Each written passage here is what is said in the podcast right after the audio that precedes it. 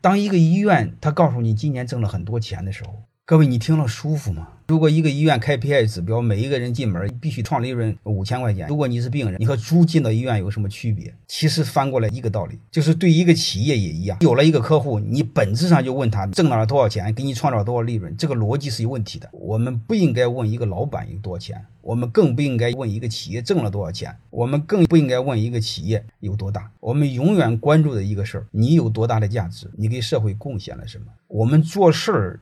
是因，我们有点钱是果的附加产品。如果我们把因果搞颠倒，一般这个事儿走不远，一般也走不久。太多人有病，甚至这个社会有病，但是它不是我们有病的理由，它不是我们不正常的理由。